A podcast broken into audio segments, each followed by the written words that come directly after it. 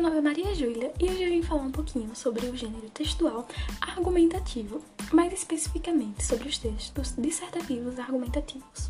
O texto dissertativo argumentativo é um tipo textual em que o autor defende o seu ponto de vista sobre determinado assunto a partir de seus argumentos e conhecimentos acerca do tema. Esse tipo de texto é um dos mais comuns em prova do Enem. A sua estrutura exige que a pessoa que estiver escrevendo tenha bons argumentos e domine o tema.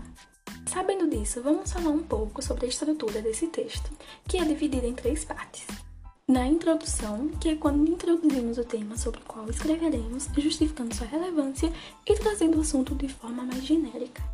No desenvolvimento, onde é passada a apresentação do tema que será abordado no texto, e é nesse momento que você precisa trazer fatos que justifiquem o ponto de vista escolhido para estarem no texto.